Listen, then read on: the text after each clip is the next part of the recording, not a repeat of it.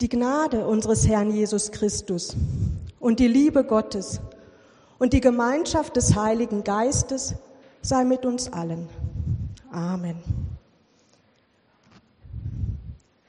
Ja, liebe Gemeinde, der Predigtext von heute steht im ersten Buch Mose 13, die Verse 1 bis 18. So zog Abraham herauf aus Ägypten mit seiner Frau und mit allem, was er hatte, und Lot mit ihm ins Südland. Abraham aber war sehr reich an Vieh, Silber und Gold. Und er zog immer weiter vom Südland bis nach Bethel, an die Stätte, wo zuerst sein Zelt war, zwischen Bethel und Ai, eben an den Ort, wo er früher den Altar errichtet hatte. Dort rief er den Namen des Herrn an. Lot aber, der mit Abraham zog, hatte auch Schafe und Rinder und Zelte. Und das Land konnte es nicht ertragen, dass sie beieinander wohnten. Denn ihre Habe war groß und sie konnten nicht beieinander wohnen. Und es war immer Zank zwischen den Hirten von Abrams Vieh und den Hirten von Lots Vieh. Es wohnten auch zu der Zeit die Kanaaniter und Perisiter im Lande. Da sprach Abram zu Lot, es soll kein Zank sein zwischen mir und dir und zwischen meinen und deinen Hirten. Denn wir sind Brüder. Steht dir nicht alles Land offen? Trenne dich doch von mir. Willst du zur Linken, so will ich zur Rechten. Oder willst du zur Rechten, so will ich zur Linken. Da hob Lot seine Augen auf und sah die ganze Gegend am Jordan, dass sie wasserreich war. Denn bevor der Herr Sodom und Gomorra vernichtete, war sie bis nach Zoar hin wie der Garten des Herrn, gleich wie Ägyptenland. Da erwählte sich Lot die ganze Gegend am Jordan und zog nach Osten. Also trennte sich ein Bruder von dem anderen, so dass Abraham wohnte im Lande Kanaan und Lot in den Städten jener Gegend. Und Lot zog mit seinen Zelten bis nach Sodom. Aber die Leute zu Sodom waren böse und sündigten sehr wider den Herrn. Als nun Lot sich von Abraham getrennt hatte, sprach der Herr zu Abraham, Hebe deine Augen auf und sieh von der Stätte aus, wo du bist, nach Norden, nach Süden, nach Osten und nach Westen. Denn all das Land, das du siehst, will ich dir geben und deine Nachkommen ewiglich. Und ich will deine Nachkommen machen wie den Staub auf Erden. Kann ein Mensch den Staub auf Erden zählen, der wird auch deine Nachkommen zählen. Darum mach dich auf und durchzieh das Land in die Länge und Breite, denn dir will ich's geben und Abraham zog weiter mit seinem Zelt und kam und wohnte im Hain Mamre, der bei Hebron ist, und baute dort dem Herrn einen Altar. Ja, als ich das erste Mal geschaut habe, welcher Text denn für heute vorgeschlagen ist, hatte ich auch nicht direkt so eine zündende Idee, was ich dazu wohl sagen könnte. Und das war noch vor dem 7. Oktober. Dem 7. Oktober, als die Hamas Israel brutal, räuberisch, tückisch und unaussprechlich gemein angriff. Ja, was sage ich nun dazu? Eine politische Predigt, eine Analyse, was in Israel los ist, das traue ich mir ehrlich gesagt nicht wirklich zu und bin auch nicht sicher, ob das auf eine Kanzel gehört oder doch in eine Talkshow lieber. Politisch ist natürlich alles, was wir sagen, wie wir handeln könnten. Insofern ist es vielleicht nicht ganz unpolitisch, aber sicher nicht, dass ich mich da auf eine Seite ähm, ja wirklich diese Analyse durchführe. Ja, es ist viel zu komplex dort. Aber was, was dann? Wie gehe ich jetzt vor? Ich habe mir viel angelesen und habe dann entschieden, jetzt schaue ich erstmal den Text an. Was passiert im Text? Bleibe einfach bei dem. und schaue, was mir dazu drumherum noch einfällt. Und das dürft ihr jetzt hören. Ja, was passiert in der Geschichte? Da ist einmal der Abraham, der erst später zu Abraham wird. Er geht los, um auszuwandern, beziehungsweise einzuwandern in ein Land, wo Gott ihm gesagt hat, ich zeige dir das Land, wo du sein kannst. Abraham ist Nomade. Es ist normal, dass er durchs Land zieht. Er bleibt immer eine Weile an einem Ort und zieht dann weiter. Und so hat er jetzt die Zusage von Gott, es gibt da ein Land, wo du gut sein kannst. Ja, er hat einen großen Clan, er hat Knechte, Mägde, Kleinvieh und Besitz und sie reisen mit ihren Zelten. Seine Frau Sarah und er haben noch keine eigenen Kinder. Das könnte auch der Grund sein, warum er Lot eingeladen hat, mitzukommen, weil der vielleicht mal sein Erbe sein könnte. Dieser Lot hat eben auch Besitz, Vieh und Angestellte dabei. Und so kommen sie in Kanaan an oder in diesem Gebiet und stellen fest, es wird uns hier zu eng. Wir haben keinen Platz. Es reicht nicht für alle, beziehungsweise nur mit immer wieder aufbrodelnden Konflikten das ist mein Feld, das ist mein Brunnen, meine Tiere müssen zuerst, äh, deine haben doch gerade erst getrunken, wie auch immer. Es gibt Streit, vor allem unter den Knechten. Und es gibt ja auch noch andere Bewohner, haben wir gehört. Es gibt Leute, die schon dort waren und dort lebten, mit denen man also auch noch teilen muss. Und so spricht Abraham das Problem an. Er will, dass Frieden herrscht. Er will, dass die beiden Gruppen miteinander klarkommen.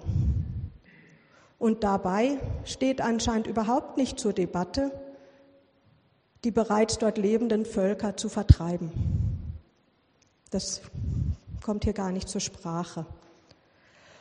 Und so schlägt er vor, ich glaube, dem Frieden dient es im Moment am meisten, wenn wir uns räumlich trennen. Wenn klar ist, wer, wer ist wo wer hat wo seinen Platz. Und er überlässt Lot die Wahl, die eigentlich ihm als Älterem zuerst zustünde. Er ist der Chef, er dürfte bestimmen. Aber das macht er nicht. Und Lot trifft seine Entscheidung. Wie hätten wir wohl an Lots Stelle entschieden? Ich bin so erzogen und geprägt und habe das Gefühl, im Prättigau ist das durchaus auch, ähm, auch üblich, dass man eher dem anderen den Vortritt lässt und dass man auch ähm, aus Höflichkeit nicht das größte Stück Torte nimmt, auch wenn man es aussuchen dürfte. Nun, Lot macht es anders. Er nimmt das Land, das so schön grün ist, dessen Fruchtbarkeit ihm in saftigen Farben entgegenlacht. Da muss nicht viel geackert werden, das Vieh ist einfach und schnell versorgt. Auch Wasser ist vorhanden, so dass nicht erst mühsam Brunnen gegraben werden müssen. Für Abraham bleibt das Land, wo noch ein bisschen mehr zu tun ist, bis er alle satt bekommt. Das ist der Preis, den er für den Frieden mit seinem Neffen und dessen Clan zahlt. Und das ist vielleicht weise gewesen, denn wenn es für Lot und seine Nachkommen mal schwierig werden sollte, können sie ihm keinen Vorwurf machen. Sie können nicht sagen, ja, ich musste ja auch dieses Land nehmen, weil du hast ja das andere genommen. Es war seine eigene Wahl. Und es wird tatsächlich schwierig für Lot. Denn in seiner Region wird bald mal Krieg geführt und er ist mittendrin. Er wird verschleppt und Abraham wird ihn mit seinen Leuten retten. Lot wohnt in Sodom. Es wird erwähnt, dass die Menschen dort schlecht und böse sind. Und so hat Lot den bequemen Weg der schnellen Versorgung von Bedürfnissen gewählt, hat nur die derzeitigen Vorteile im Blick gehabt. Im Gleichnis von Jesus gesprochen, scheint es so, als wenn er auf Sand gebaut hat, wenn wir uns seine weitere Geschichte auch anschauen. Nach welchen Kriterien treffen wir unsere Entscheidungen? Bei größeren Entscheidungen in meinem Leben habe ich schon meistens mit Gott Rücksprache gehalten. Meistens kam da kein großes Zeichen vom Himmel, das ist jetzt dein Weg, aber doch, dass ich wusste, wie ich mich entscheide, das, das passt zu dem, wie ich Gott kenne. Und es kam auch kein Nein. Türen gingen auf, sodass ich merkte, doch, ich glaube, ich bin, bin hier nicht falsch. Ja, ich habe Pro und Contra, Bauchgefühl und Verstand gegeneinander abgewägt und mir Gedanken gemacht. Aber die kleinen alltäglichen Entscheidungen, die manchmal aber doch den Verlauf eines Tages bestimmen, die meine Zufriedenheit und die meiner Familie fördern oder eben auch beeinträchtigen können, diese kleinen Entscheidungen, da gehe ich doch manches Mal den einfachen Weg, lasse mich von Lust oder Unlust leiten. Und merke erst nachher, oh, mit ein bisschen Nachdenken, was gut wäre, wäre der Tag anders verlaufen. Doch zurück zu Abraham. Abraham, der hatte doch diese Verheißung von Gott, das soll dein Land sein. Er hätte sich ausbreiten können, hätte sagen können, juhu, mein Land ist toll und, und das, das nehme ich in Anspruch. Ja, er begnügt sich, aber dann doch nicht nur mit dem nicht so fruchtbaren Land. Er sagt nicht, ach, jetzt habe ich halt irgendwie, der Lot ist ja so egoistisch, das ist ja gemein und ich muss jetzt hier ackern. Nein, er nimmt es aus Gottes Hand das zeigt sich, dass er dort auch einen Altar baut und sagt, ja Gott, es ist dein Land, ich bete dich an und danke. Ja, er vertraut auf Gottes Zusage, ihn mit Land, und das ist ja das, was ein Nomade für sich und sein Vieh, seine Herden braucht, zu versorgen, dass er um des Friedens willen auf das bildlich gesprochen, größere Stück Torte verzichten kann. Er kann sich zufrieden geben und sogar dankbar sein dafür. Und er nimmt sein Land in Besitz, er zieht wirklich von Norden, Süden, Osten, Westen, schaut es sich an, weiß, das ist mein Land. Aber eben, er nimmt es in Besitz mit dem Blick auf Gott. Er betet Gott an und nicht sein Land. Da fiel mir der Satz aus der Bergpredigt ein, trachtet zuerst nach Gottes Reich und seine Gerechtigkeit, so wird euch das alles zufallen. Gott will uns versorgen. Und Abraham war dann auch ein gesegneter Mann. Nur auf den Kindersegen da musste er noch eine Weile warten. Aber das ist eine andere Geschichte. In Hebräer 11 wird Abraham als Glaubensvorbild erwähnt. Unter anderem mit den Worten in einer modernen Übersetzung, er vertraute Gott. Das gab ihm die Kraft, in dem Land, das Gott ihm versprochen hatte, als Fremder zu leben. Das heißt doch, dass er eben nicht einmarschiert ist als Kriegstreiber, der das Versprechen Gottes als Banner vor sich herträgt und ruft, das ist mein Land. Wenn du das nicht anerkennst, wirst du mein Schwert zu spüren bekommen. So scheint es nicht gewesen zu sein. Er lebt dort als Fremder, als Nomade, der einfach nur in Anführungsstrichen das Land beansprucht, welches er für sich und seine Sippe auch braucht. Und er lebte damit nicht schlecht. Er war und blieb ein reicher Mann. Und jetzt und seit Jahrzehnten streiten sich immer noch und immer wieder und jetzt wieder verstärkt die Nachkommen Abrahams um diesen Flecken Land. Die extremistischen radikalen Israeli rufen, dieses Land gehört uns, weil Gott es uns versprochen hat. Und die radikalen Palästinenser rufen dasselbe. Ist es nicht traurig, was im Namen Gottes nicht schon alles angerichtet wurde in der Weltgeschichte?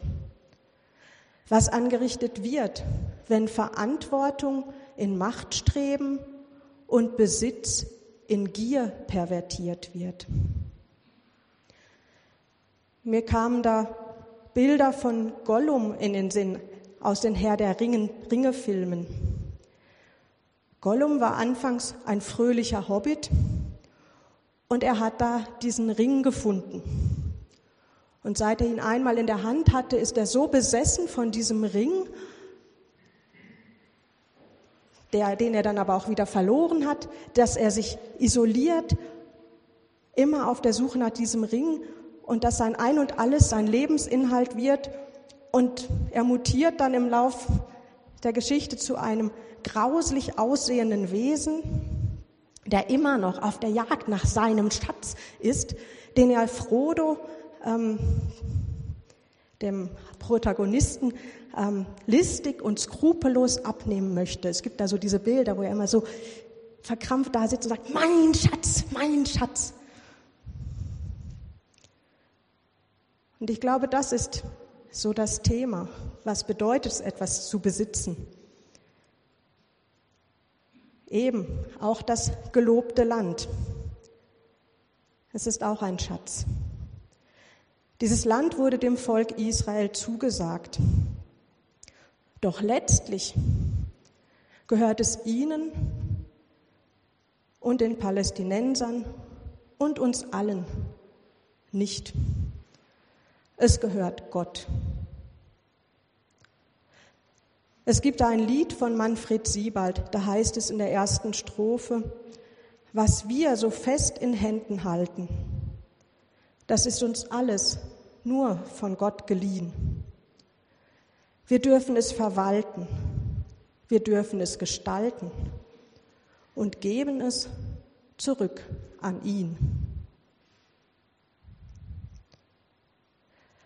Lasst uns doch so mit unserem Land, also unserem Platz im Leben, unserem Besitz, unseren Fähigkeiten und unserem Dasein umgehen.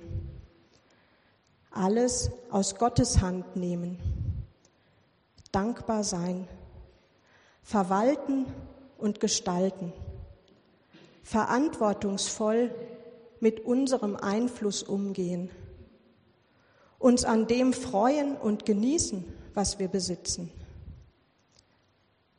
aber bereit zu bleiben, zu teilen.